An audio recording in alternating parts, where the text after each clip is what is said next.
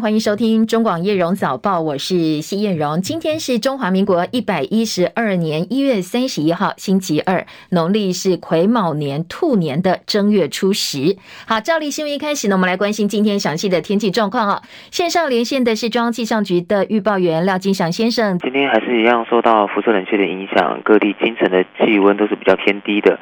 台南以北以及宜兰地区低温大概是十到十二度，高屏以及花东大概是三十四度。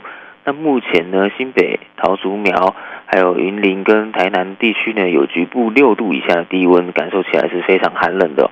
那白天开始呢，是比较晴朗稳定的天气，太阳出来之后呢，各地的高温都可以回到二十到二十三度，所以其实整体来说，日夜温差都还算蛮大的，都有十度以上。所以早出晚归的朋友也要适时的增添衣物哦。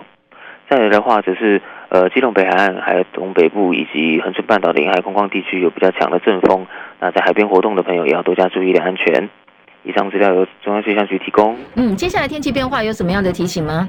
诶，大概会维持这个好天气到明天，那后天之后呢，北部以及东半部地区可能会开始就是转为湿冷的天气这样子。好的，谢谢金祥提醒，也提供大家参考，把握今明两推相对比较稳定的天气。今天白天温度会回升，各地相对晴朗稳定，但是清晨因为辐射冷却的关系哦，刚才听到各地的温度是偏低的，除了南部高雄有十八度之外，其他都很多地方都是在低温特报的范围。但是白天跟现在的温度温差也蛮大的，各地预测高温大概是超过二十度，二十到二十三度，高屏会更热一点。所以要留意，要温差大，呃，小心不要这个着凉感冒了。要留意衣服方面的增减。好天气倒数，这个元宵节恐怕赏灯是比较湿凉天气，特别是北东，所以安排计划的时候也要留意天气方面的变化。高雄左营站昨天深夜十一点四十五分发生了抢夺案，当时呢，歹徒跟被害人约在站内。进行交易，透过手机交易完成价值大约九百万元的虚拟货币泰达币之后，结果没想到对方借故搭计程车离开了。两名抢虚拟货币歹徒离开之后，经过左营区路段时，刚好遇到警方盘查。警方把他们的资料登记之后就放行了。事后才接到通报说，啊，原来刚才盘查的对象呢是涉嫌抢夺案的抢嫌。被害人报警之后，警方已经掌握了歹徒的身份，循线追缉当中。一名五十五岁赖姓男子在昨天晚间七点多酒后驾车经过新北西平路一段往汐止方向的时候。后，这个人哦，他不但酒驾，而且逆向行驶，又没有注意到正要穿越马路，六十八岁的苏姓妇人直接撞上。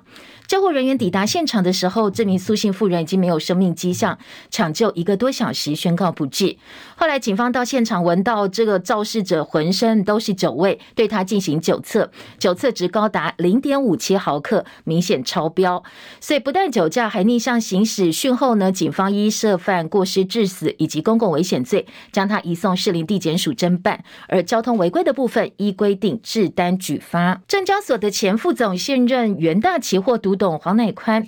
这个月哦，二十七号晚间传出，因为机械式停车位故障，被拦腰夹在车门机械车位柱子中间，动弹不得，当场没有呼吸心跳。警消获报到现场破坏车门，把他救出送医。不过呢，很遗憾哦，抢救了十四个小时，在二十八号不幸过世，享年七十一岁。元大期货昨天已经发布重讯，公告证实他已经过世的不幸消息。这个星期呢，在美国股市财经市场关注，包括超级央行周，还有超级财报周。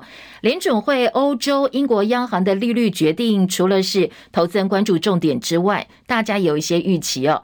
预期联准会可能会第八度升息，不过减缓升息幅度到一码。英国跟欧洲央行则估计分别可能会升息两码，所以市场谨慎情绪回归，能源跟科技股的卖压沉重。清晨美国股市收盘开低走低，四大指数都是收黑的。道琼跌两百六十点，跌幅百分之零点七，三万三千七百一十七点。纳斯达克跌两百二十七点，跌幅百分之一点九六，一万一千三百九十三点。标普五百指数跌了五十二点，跌幅百分之一点三，四千零一十七点。费城半导体跌七十八点，跌幅有百分之二点六七，收在两千八百六十六点。台积电 ADR 跟联电 ADR 呢表现不太一样，台积电 ADR 是小跌，而联电 ADR 甚至逆势收高。台积电 ADR 收低百分之零点一八，来到九十三点一三美金；联电 ADR 涨了百分之一点零二，七点九二美元。深夜收盘的欧洲股市主要国家指数呢走势分歧，英国小涨，德国、法国小跌。伦敦股市小涨十九点，七千七百八十四点；法兰克福指数跌二十三点，一万五千一百二十六点；巴黎 c c 指数跌十五点，七千零八十二点。英特尔公司最近公布亏损财报，预期呢本季也是会亏的，因为英特尔是 PC 行业的风向球之一，所以业界都非常担心。而对此，宏基集团创办人施正荣昨天表示，英特尔亏损跟惠普的裁员对于市场来讲都是警讯，这代表 PC 产业已经饱和了。不管是对英特尔、惠普还有宏基都是如此，也代表产业呢现在恐怕已经到了要积极转型的过程。金兔年台北股会开红盘，昨天呢台股挟着护国神山台积电飙涨将近百分之八的气势。一开盘就跳空站上一万五千点大关，收盘大涨五百六十点，收在一万五千四百九十三点，这是新春开红盘史上最大涨点，也是二十一年来最大涨幅。外资呢一口气买超七百二十二点五亿元，这是史上次高纪录。所以很多法人形容哦，昨昨天市场上的气氛是。外资散户齐认错，买盘回笼，帮兔年开了一个好彩头。不过，这红包行情到底会不会持续下去？接下来美国股市表现，还有刚才提到联准会的最后利率决策跟未来的一个发言跟展望，将会是非常重要的关键。张佳琪的报道。农历春节休市期间，欧美股市表现理想，美股科技类股攻势更为凌厉。费城半导体指数涨幅百分之四点九一，纳斯达克指数涨幅百分之四点七五。台股开春补涨赶进度，指数一早开盘就涨五百多点，大盘攻上年线，是去年八月以来的反弹高点。台积电因为 ADR 涨幅百分之七，溢价效应促使股价发威，强涨百分之七，早盘攻上五百四十二元，单一个股。贡献指数三百多点，半导体族群全面走强，联发科、大力光以及高价股都是大涨局面。大盘盘中维持四百多点涨点。资深分析师林成英表示，临近的日韩股市涨势已经出现钝化，台股红包行情走势要留意美股的动向。林成英说：“这个韩国的话，则是有出现这种拉回的一个情况。那么，所以到周二，就是说接下来的台股哈。”能不能够续攻？好，这个接下来呢，哈，要看晚上的美股啊。那么同时呢，跟国际股市的联动。汇市兔年同步登高，台币对美元开盘飙涨超过两角，写下五个月新高，一度来到三十点一二四的价位。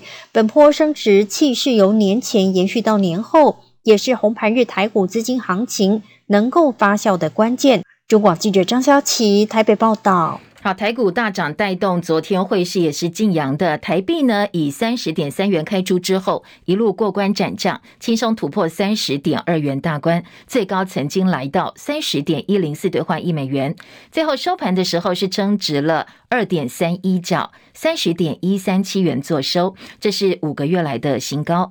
外汇的交易员认为，最快可能本周台币就会有机会在盘中看到二字头了。蔡英文总统跟捷克总统当选人帕维尔在台湾时间昨天晚间六点多进行了十五分钟的电话会谈，这是蔡英文首次跟欧洲国家领导人通话。外交部长吴钊燮也参与了这项对话。路透报道说，捷克跟台湾没有正式邦交，帕维尔跟蔡英文通话非比寻常，说这个是外交突破。不过这一次意想不到的外交成功可能会激怒北京。路透报道还特别提到。二零一六年，美国前总统川普赢得总统大选之后，也曾经跟蔡英文短暂的通话，当时呢引起北京强烈抗议。昨天，帕维尔把将跟蔡英文通话的消息曝光之后，大陆外交部也向路透发送声明说，中方正在跟捷克求证，也希望捷克恪守一个中国原则。好，到底通一次电话有什么样的重要性呢？帕维尔前天已经跟乌克兰总统泽伦斯基通过电话进行对谈，所以外国媒体的解读跟报道都说，这反映了捷克总统府在对莫斯科、在对北京当局的态度，现在可能有明显的转变。捷克总统任期是五年的，可以竞选连任一次。帕维尔预定三月走马上任。他曾经在接受捷克公广、捷克电台专访的时候说，他支持捷克和他们主要的外资之一的台湾往来。不过，他也特别补充，捷克政府遵守一中政策，应该要用两制的原则哦，就是一中两制来加以补充。他说呢，台湾是另外一套制度。如果捷克跟台湾有特殊关系，那也没错，跟台湾保持活活跃的商业，可能还有科学上的关系，是符合捷克利益的。而帕维尔跟蔡英文都是伦敦大学的校友，所以昨天蔡英文总统说，他们两个人呢有共同的生活经历，希望未来就台捷双边关系以及区域议题能够保持联系，广泛的交流。好，另外一个也是国际关注重点是美国政治新闻网站。报道说，美国众议院的新任议长麦卡锡要跟随前议长裴洛西的脚步，在今年的春天访问台湾。好，还强调五角大厦现在正在为这件事情做准备，所以国际热议。大陆外交部昨天要求美国某些人士不要访问台湾，没有明白的指名道姓。不过外界都解读说，他们警告的人呢，就是这位新任的美国众议院议长麦卡锡。针对麦卡锡访台消息，先前美国的国务院普莱斯曾经强调，国会议员有权决定自己的海外行程，他们不会干涉。这一次，如果真的麦卡锡访问台湾，会不会又再度引起中共的围岛军演呢？昨天，国防部长邱国正说，国防部不会妄加评断，但是呢，国军平常就已经针对可能发生的事情做好应应的准备。李仁月的报道：美国新任众院议长麦卡锡传出可能在春天访问台湾，各方担忧是否再次引发中共的围岛军演。国防部长邱国正表示。国军平常就对可能的事情有所应应，好吧，这边我不好不好妄加评断了，但未来如何，有什么可能，我们都会纳入考虑，来做一个准备。而另一方面，美国空军上将米尼汉警告，美国最快可能在二零二五年就会和中国大陆爆发冲突。邱国正说，他尊重各国和专家学者的预测及言论，毕竟各有立论基础，相信也不是空穴来风。但是国军建军备战就是要防范这些事情发生。他强调，军方战力准备要考量能否承受，军方不会隔空喊话，不做任何挑衅，而平心静气讨论得到的答案会比较公允一点。媒体关切天宫三型飞弹是否将进驻淡水河口。邱国正说，军事行动不适合公开说明，但任何的部署都和建军备战有关。中广记者李仁月在台北报道。内阁改组底定，新旧内阁今天交接，苏夏呈上。副总统赖清德上午会出席行政院联合交接典礼，同时监交。而新任的行政院长陈建仁上任之后，下午会立刻率新任行政院副院长郑文灿拜会立法院长游锡堃，希望能够赶快通过普发现金的特别条例草案。陈建仁说，他期待延续会做事团队的优异成绩，希望政务方面能够无缝接轨。而今天就要卸任的行政院长苏贞昌，昨天主持临时院会，通过了内阁总辞案。他说呢，当情势走到这里，要有人承担的时候，就是我来承担。各位留下来。他送给阁员茶叶，勉励大家继续耐住高温，泡出好茶。而苏贞昌下台了，不过他任期超过四年，也是台湾民选总统以来任期最长的阁揆了。李仁月的报道。蔡政府启动内阁改组，阁揆苏贞昌在开春后第一个上班日一大大早召开临时行政院会，率领内阁总辞，并且按阁员以及警官队随扈分别拍摄大合照。根据转述，苏贞昌赠送阁员耐得住高温的茶壶作为纪念礼物。而虽然内阁总辞，不过绝大多数阁员都获得留任。曾经被在党点名不胜的外交部长吴钊燮，面对媒体追问，只回应谢谢大家。卫副部长薛瑞元则说，就是努力做事情。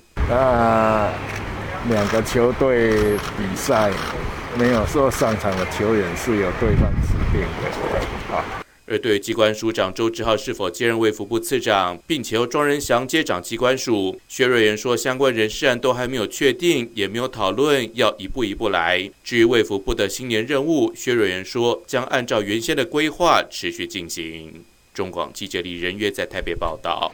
资深媒体人赵少康批评陈建仁具备中研院特聘研究员身份，还没有完成借调程序。蔡总统迫不及待发表他的阁揆新职，置破坏体制于不顾，根本没有把中研院放在眼里。而昨天行政院新任发言人陈宗彦他说呢，借调的潜力很多，从教育机关或研究机关来做借调，应该不是第一个案子，也更不是第一次。这样的制度是从七十八年就开始建立起，啊，无论是哪一位总统的任内，也都有这个为了国家的发展需要，都有从教育单位啊、研究单位来做借调。好，那所有院长跟中研院的这个借调的程序都是依规定来完成。第二个是院长在担任任何的职务，他个人的信念里面就是为了这个国家、为了人民来做服务。好，这次阁揆被批评是派系共治、败学者联盟。陈宗彦的回应是，他们没有用派系来思考，人才是用人为才的原则。普发六千块还税的问题呢？立法院协商期是二月十七号。昨天行政院说。陈建仁上任之后会立刻寻求支持，可能会提前发钱。国民党立委王宏维说，陈建仁曾经挂名投书国际知名期刊，而被台大学伦会认定抄袭。说呢，现在并不是当阁魁就有免死金牌，难道当时台大学伦会的认证是假的吗？只要挂名就必须要负责任。两千零七年的时候，以共同的作者挂名投书到国际期刊《Cancer》。被期刊的编辑抓出他有抄袭的问题，而且后来台大医学院的学伦会也判定为这是抄袭事件。好，行政院新任发言人陈宗彦昨天立刻帮阁揆澄清，这个准阁揆澄清，他说呢，陈建仁跟抄袭没有关系。第一作者的这个呃，在注处理注释的时候，啊、呃，有一些疏忽，那事后呢也提建议他做过修改。那也经过严格的审查，所以在这个刊登在 Cancer 的这个案子上，并未涉及到这个抄袭，否则这个国际的相关知名的权威杂志也不会做刊登。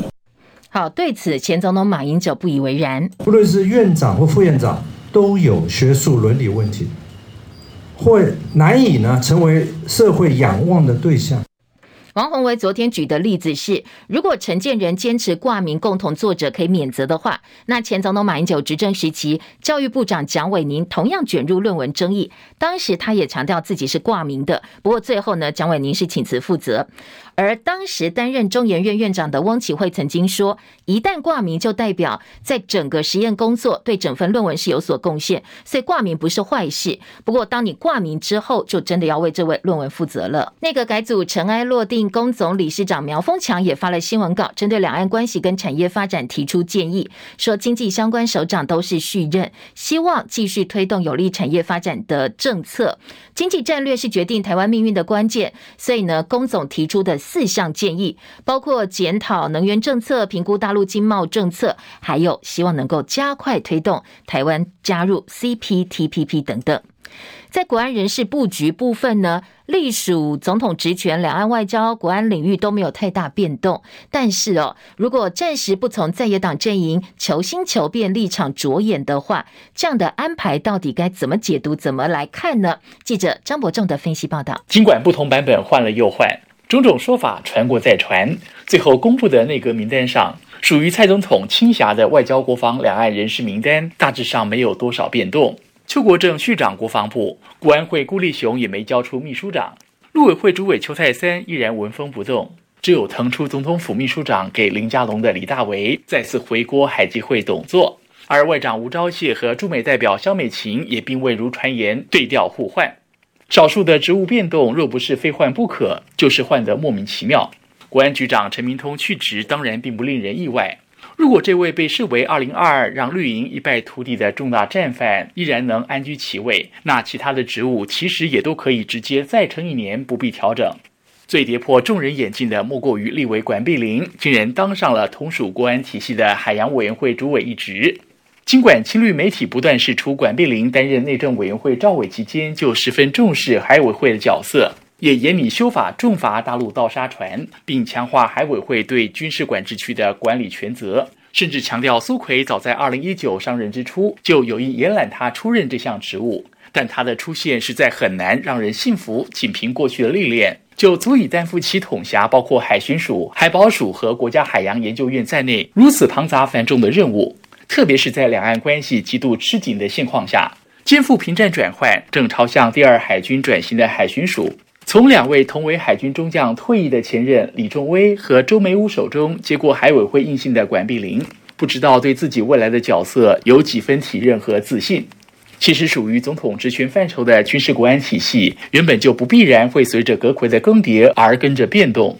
只不过从去年底就不断传出邱国正在完成延长义务役期的重大任务后，将功成身退或扛责下台，甚至连国安会秘书长顾立雄转换跑道接掌国防部的剧本都已经人尽皆知。但最后层峰显然还是决定一动不如一静。这一两年来，两岸关系严重倒退。特别是在美中全面角力下，台海看似濒临战争边缘，各种共军犯台版本和时间表突然间成为国际媒体和各路所谓战略学者的显学。但在实质层面，除了终于拍板的役期延长，其他关乎台湾存续安危的建军备战步调，任谁都不敢乐观以对，任谁都心知肚明，在蔡总统剩余任期内，想在国安军事领域大动作、调兵遣将，理应都不是什么好主意。简言之，无论蔡总统基于对此刻国家安危的敏感度或相关团队变动牵一发而动全身的认知，在变局中能维持国安团队相对稳定的布局，外界其实难以厚非。毕竟，二零二四大选结果和两岸国际情势的瞬息万变，都不容只为了博得外界耳目一新的好感而罔顾实质汹涌的暗潮。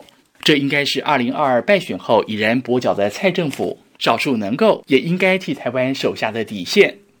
中广记者张博仲台北报道。好，国际关注焦点：巴基斯坦临近阿富汗边境城市白夏瓦总警察总部里头有一座清真寺，昨天发生了自杀炸弹客攻击事件，死亡人数不断增加。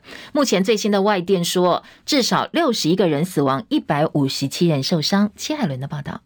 法新社报道，当局持续在现场进行救援清理工作。受到攻击的清真寺有一整面墙，还有部分的屋顶被炸毁。这个清真寺位在戒备森严的警察总部区域里。联合国秘书长古特瑞斯强烈谴责发生在白夏瓦市清真寺的自杀炸弹攻击。他说，发生在礼拜场所的攻击特别让人痛恨。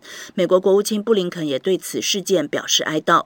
巴基斯坦总理夏利夫发表声明，指出恐怖分子透过攻击想让那些保卫对巴基斯坦的人产生恐惧，他也说和巴基斯坦作对的人将从地表消失。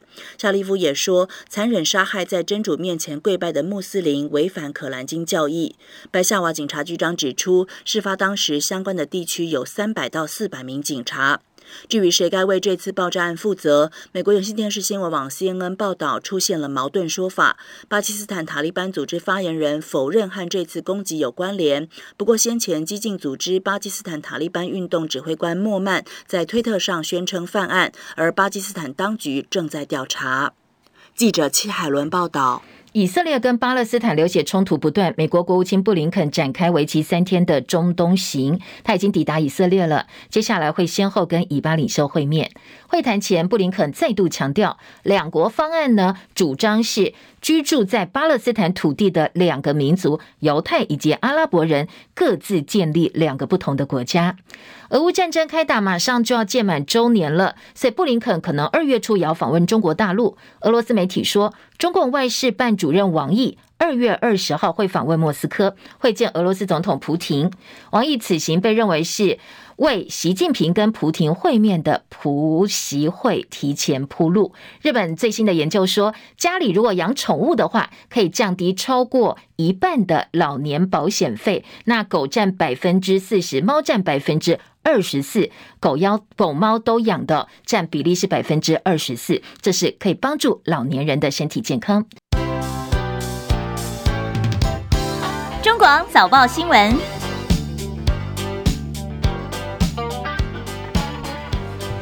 提醒您，现在时间七点三十分，欢迎回到叶荣早报新闻现场，我是谢艳荣。早报在头版新闻的重点呢，行政院的内阁改组，苏夏陈上，苏章昌内阁总辞，陈建仁今天就要走马上任了。所以中时联合今天头版头条，自由时报头版二题都是来报道最新的内阁动态。那联合报标题下的是。八成是老面孔，这个新鲜度不足，所以再也嘲讽说，就好像过年吃剩的年菜再拿回来加温重新加热一样哦。那当然就是呃，觉得好像新鲜度不足。而中国时报则说，苏贞昌是含怨下台的，为什么会推出这样的一个结论？因为他昨天说，呃，这个当然败选要有人来承担，我来承担，各位留下来，对阁员这样讲，感觉好像不是很甘愿哦。所以今天在中国时报。标题说他是喊冤下台的。那自由时报这一则新闻的标题呢，就呃比较稍微正向一点哦，说这个陈内阁上任之后第一站是拼要普发现金六千块还税于民嘛哦，说希望能够提早发，拼在四月之前就能够让大家拿到现金。好，这是各个报纸不同的切入点。再来，蔡总统跟捷克准总统通话。好，这一则新闻，自由时报放在头版头条，中国时报在头版下半版面也看到。不过两个报纸呢，切入点的气氛氛围完全不一样。来听哦，在自由时报头版头条大标说，这位准总统帕维尔他表示。挺台湾不受威胁的这个威权的胁迫，好，力挺台湾，意思我们对抗老共的呃这个姿态呢跟勇气，这个捷克是大力赞许的。好，这是自由时报的处理。另外，在中国时报部分呢，则说捷克准总统大谈一中政策，还有呃两制的原则。好，当然相对的来讲是强调说，虽然跟我们通话，但是呢，他们还是恪守老共的一中原则。好，这是中国时报。台北股。股会是兔年开红盘，两个财经报纸都放在头版头条的大标，还有综合性报纸中时联合头版下半版面也看到了。经济日报今天的标题是说呢，台北股市我们看到了五喜，这个喜是喜气的喜，包括昨天涨点五百六十点，史上第三大，收一万五千四百九十三点。外资买超七百二十二亿元，史上第二多，涨幅是全亚洲股市之冠。还有台积电昨天涨四十块钱，史上单日最多，再现五千金，就是呃，在股价破千块钱的个股呢，现在出现了五只哦，至少所以五千金再现，这是几个所谓台北股市爆出来的呃喜讯啦，或者是一个好的兆头。台币昨天大幅升值了二点三一角，收在三十点一三七兑换一美元，超过五个月来的高点。这是财经报纸的重点。其他大概翻了一下财经报纸头版，还有包括刚才提到行政院的普发六千块现金可能会提提前，两个财经报纸呢都有相关的报道。本来说四月发，可能会再早一点点。还有口罩令松绑，最快这个星期就会宣布。尽管本周在疫情数字上，呃，是上升的趋势，但是呢，因为在全体的群体免疫普遍呢是提高的情况之下，可能慢慢慢慢防疫政策通通都要退场了。最快这个星期会宣布室内的口罩令松绑。自由时报放在头版上半版面，工商时报也说，呃，这个可能马上就要宣布了，在头版看得到。还有一则新闻是，工商时报在头版，经济部长再次保证说，今年夏天供电没有问题。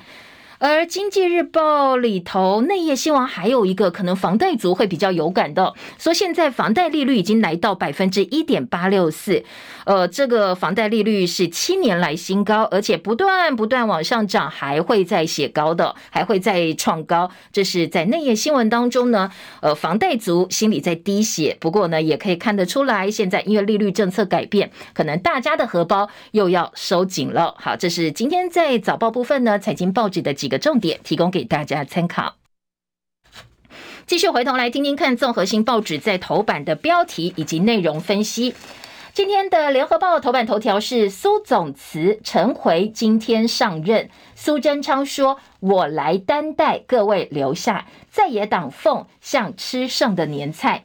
今天的联合报头版照片很醒目的一张哦，是昨天呃这个内阁下台前，通常照例都会有大合照，而苏贞昌是鞠躬的画面呢。联合报放在头版，说他任期创纪录，苏奎毕业了，任期超过四年的时间。苏奎临别赠言，勉励继续耐住高温，所以送了茶叶，送了茶壶。次长最新名单：李纯、李俊毅跟阮昭雄。劳动部次长李俊毅、内政部次长吴荣辉，还有这个呃，在外交部次长部分是李纯。以及呢，嗯，在这个侨委会副委员长是阮昭雄，好，这几个过去在民进党内也是派系相当具有代表性的人物。普发现金时程有机会提早于预定的四月份。联合报再来，中国时报说败选政府组新阁，苏贞昌含愿下台，陈建仁今天率行政团队上任，再也批。过度弱势内阁，好，这个内阁呢，当然有相当多的讨论哦。中国时报今天头版的重点包括了在野以及其他政治人物的。反应小标题说，苏抱怨好茶别人喝，自己剩满肚子渣。这是在宴请阁揆的时候，一月十二号送茶壶作为礼物，昨天又送了茶叶，勉励留任阁员继续耐高温泡好茶。不过呢，呃，在送给阁员的小卡片上，他提到人生就像茶壶，不好做，容易破，而且呢，茶泡好都要分给人家，分不好还被见怪，最后自己只剩下满肚子渣。字里行间，中国时报说。看得出来，他流露出离开行政院的不甘跟无奈。而公开场合的致辞，他也说：“我能力有限，很多地方做得不好，必须由带头的人来承担。”千言万语，鞠躬尽瘁，所以众人缘尽于此。今天的《中国时报》还原了，还有在野党批评新内阁缺乏亮点，史哲等人也有很多的争议。今天《联合报》有个即时短评哦，他说呢：“苏贞昌一句‘我来担待’，道尽了袁崇焕般。”的怨念怎么说？说呢？其实新的内阁春节连假前早就拍板了，前后只花三天，所以很多人说剧本蔡英文总统早就写好了，只是意志哦，这个贯彻蔡英文的意志而已。所以这一次近八成内阁成员没有调整。外界质疑看不到彻底改革的魄力，人事名单也没有新意，新换的人选也有争议。所以呢，不管如何，本来应该认为要为败选负责的蔡英文总统又主导了这整个人事，所以换汤不换药。现任的行政院长苏贞昌，呃，各位留下来，我来担待的袁崇焕般的怨念。之前他不是说什么引清兵入关，如果没有呃这个袁崇焕的话，等等等哦之类的话。所以今天的联合报告说可以看。看得出来哦，他的怨念就是接下来陈建仁最大的挑战。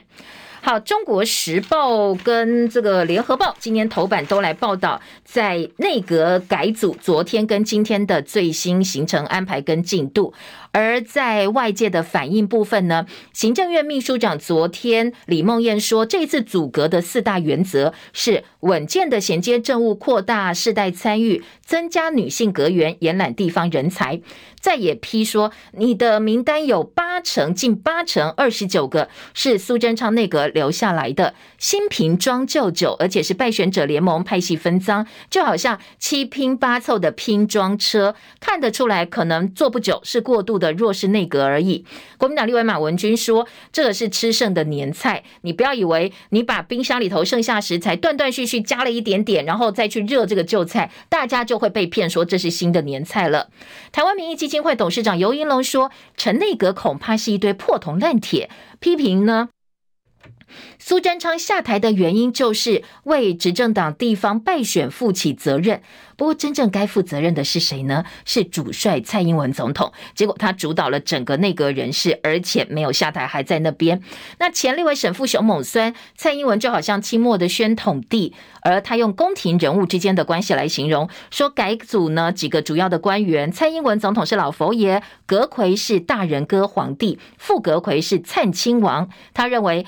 内政部的林佑昌可能是亮点之一哦，所以接下来要看林佑昌怎么突破黑金。好，林佑昌也有动作哦，他今天凌晨一点多在自己的脸书发了千字文，贴了一张蹲下来跟一个老阿妈对话的照片。那说我当了八年市长，就是要倾听老百姓，贴近民生。所以很多网友说，哎，老阿妈又出现了。过去政治人物呢，贴出这些什么老阿妈啦，或者是呃淡水的谁谁谁哦，过去都是被网友嘲讽的对象。这次林佑昌贴他跟老阿妈对话，又是在凌晨一点多。他呢，呃，语重心长的说，民进党去年败选的关键因素是中小企业主很多都是支持民进党的，常年支持，年轻朋友票也都投给小英总统。不过这三年疫情发生之后，国内贫富差距扩大，所以社会相对剥夺感也变大，情绪累积让所有不满的问题通通被放大。他说，这个才是民进党真正败选的原因。政经跟社会因素，所以他上任之后的要务呢，是要振兴中小企业主无奈跟气愤。他说这个困境呢，民进党必须要突破，才有机会再度赢取支持。回到内阁的人选，今天自由时报三版版头说，陈内阁今天上任女首长增加到七位，吴荣辉内政部次长，李纯外交部政次，王石思哦，这个司改会民间司改会出身的，担任文化部政次。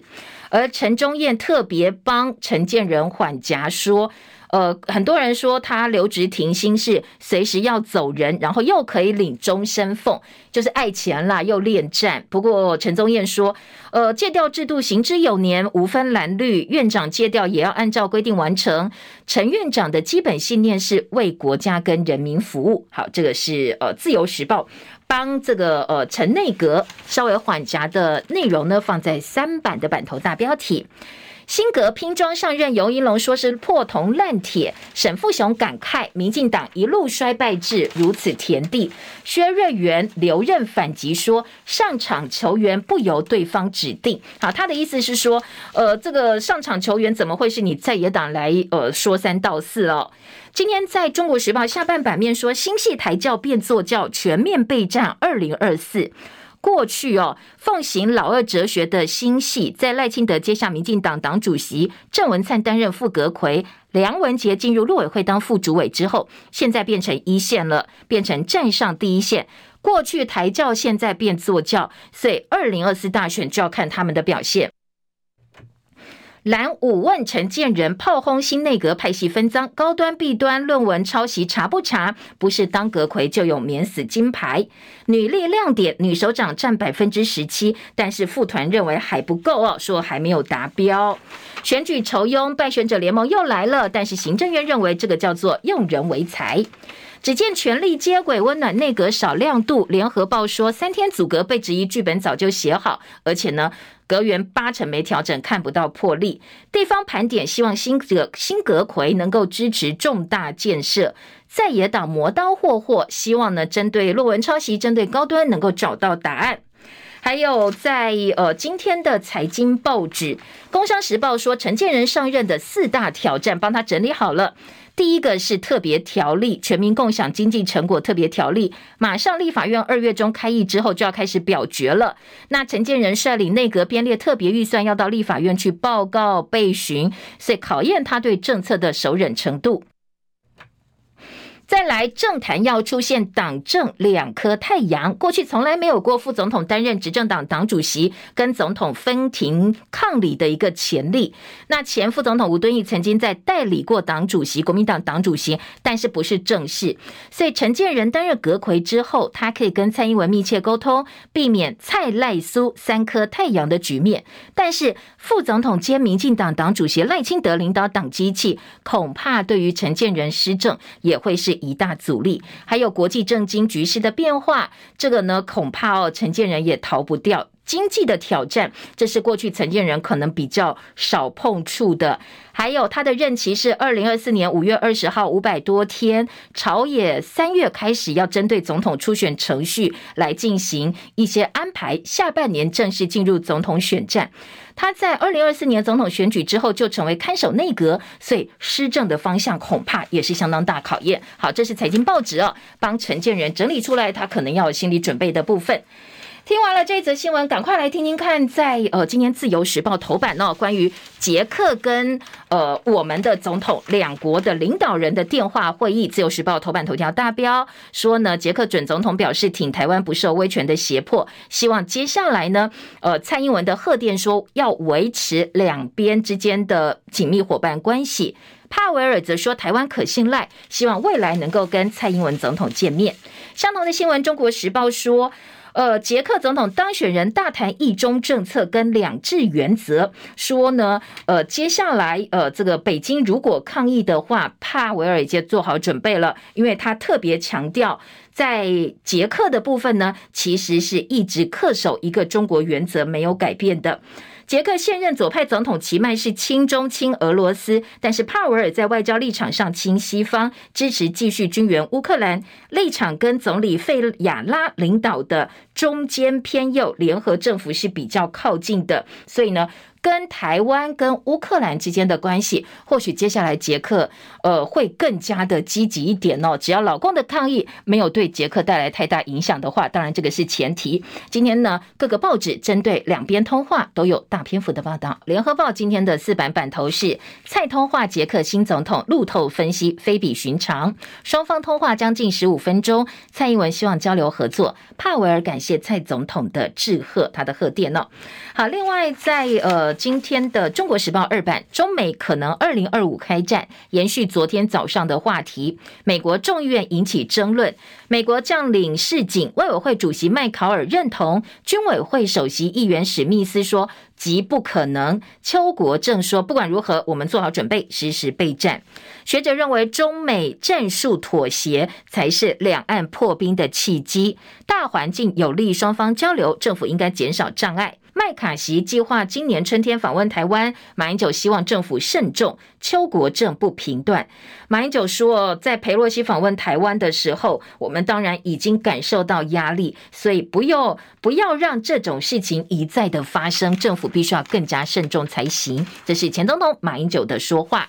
二零二五美中为台开战，邱国正说，国军时时都在备战，不能够一日无战备。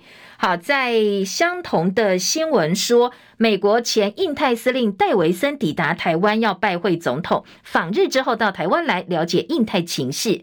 因应敌情，弓三、爱三都进驻北海岸。另外，呃，弓山部署在淡水，跟爱三共筑北台湾的防空网。专家说，国军必须要强化的是。中低空的防御系统，好，很多人都说老共打来一定先打北台湾，因为我们所有的呃政治中心都在北台湾嘛，哦，所以我们在北台湾的防卫部分最近出现了非常明显的加重。两岸关系，《中国时报》今天内页的四版版头。说，大陆放行六十三家企业恢复进口。那商总理事长许书博昨天说，确实释出了善意，不过解禁家数还不够，太少了。希望没有被解禁者也可以加快速度恢复正常的贸易。那绿营说，你这些东东都是接受一中，所以才能够被放行。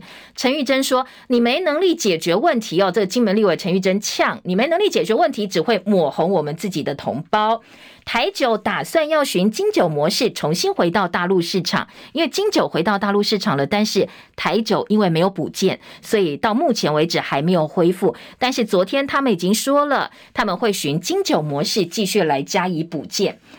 好，再来听到的是另外一个政治话题，蓝营方面呢，很多人说，哎，那接下来蓝营自己总统大选要怎么提名呢？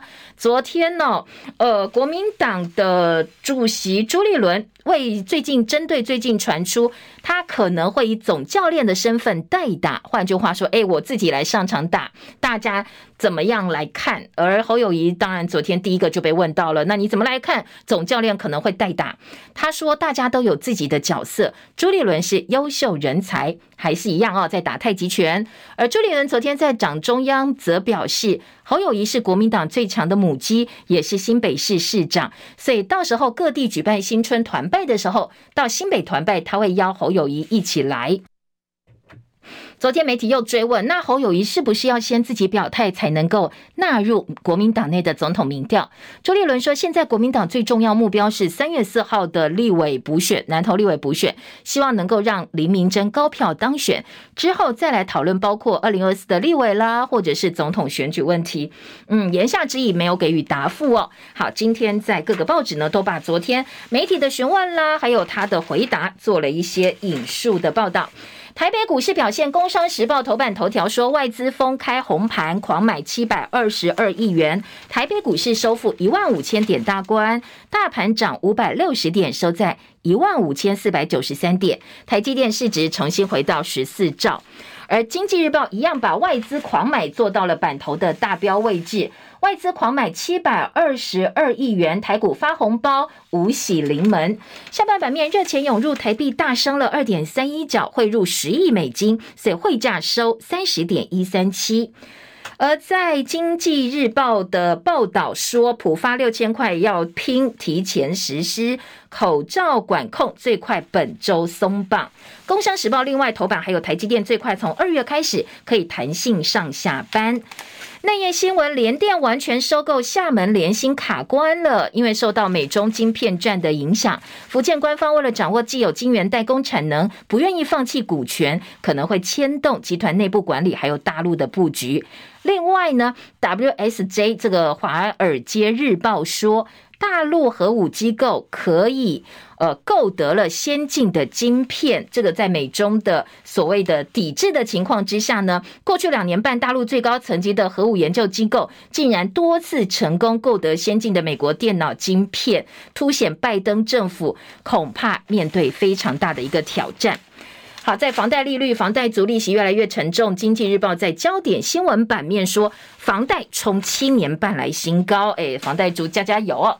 好，再来在疫情的相关新闻，春假连续呃这个连续假期结束。昨天新增两万两千一百三十八例的本土病例，比上周同一天，你知道增幅是多少吗？百分之一百一十点八哦，相当惊人。指挥官说，可能是春节期间确诊数回补，因为当时大家没有去检测嘛，没有回报。那也有可能是第四波疫情又来了，关键是要看这个星期的一个变化。目前的情况，BA. 点二点七五的病毒株达到百分之五十三，取代了 BA. 点五，成为我们近期主流病毒株。后续包括口罩边境解禁啦，这一块今天就会宣布室内口罩令松绑，正面表列哪些地方要戴口罩，可能像医院啦或比较高风险的场所，其他地方就不规定了。还有今天会讨论的是零加七跟唾液筛检要不要继续实施。大陆的疫情农村平稳，并没有出现明显的上升，所以官方宣布说，整体疫情呢已经进入了低流行水平，疫情接近尾声。不过，世卫组织的秘书长唐德赛就吐槽说，中国真正死亡的病例比他们通报给世卫的一定高很多。南韩昨天开始，除了一些特殊场合之外，通通解除民众室内的口罩禁令。好，今天的中国时报说，室内脱口罩跟边境会先放宽，确诊者会朝轻症自主管理的方向来前进。那页新闻呢？呃，专家告诉大家，新的变种病毒株是变弱的，朝变弱的方向，所以呢，大家不必太恐慌。台大新规定禁止兼任老师单独指导硕士、博士生，被认为是陈明通条款。你只能够跟专任老师共同指导，而且必须要系所的主任先同意，系所的主管先同意。外界说啊，这个呢就是要来呃讨呃这个避免像过去陈明通指导好多人哦，而且这个论文问题这么多的情况发生，叫做陈明通条款。一百一十二学年开始，幼儿园的师生比降到一比十二。那现在是一比十五嘛？哦，有私私校的业者说，呃，真正第一线才知道难度在哪里，因为现在幼教老师已经找不到了，你又要增加师资，师生比变成一比十二，我要更多的老师来投入才行。所以全教总说，教育部你要有配套啊，每班少掉学生纳入公幼的招生名额，而不是说流入准公幼或者是私幼，对于第一线带来很大影响。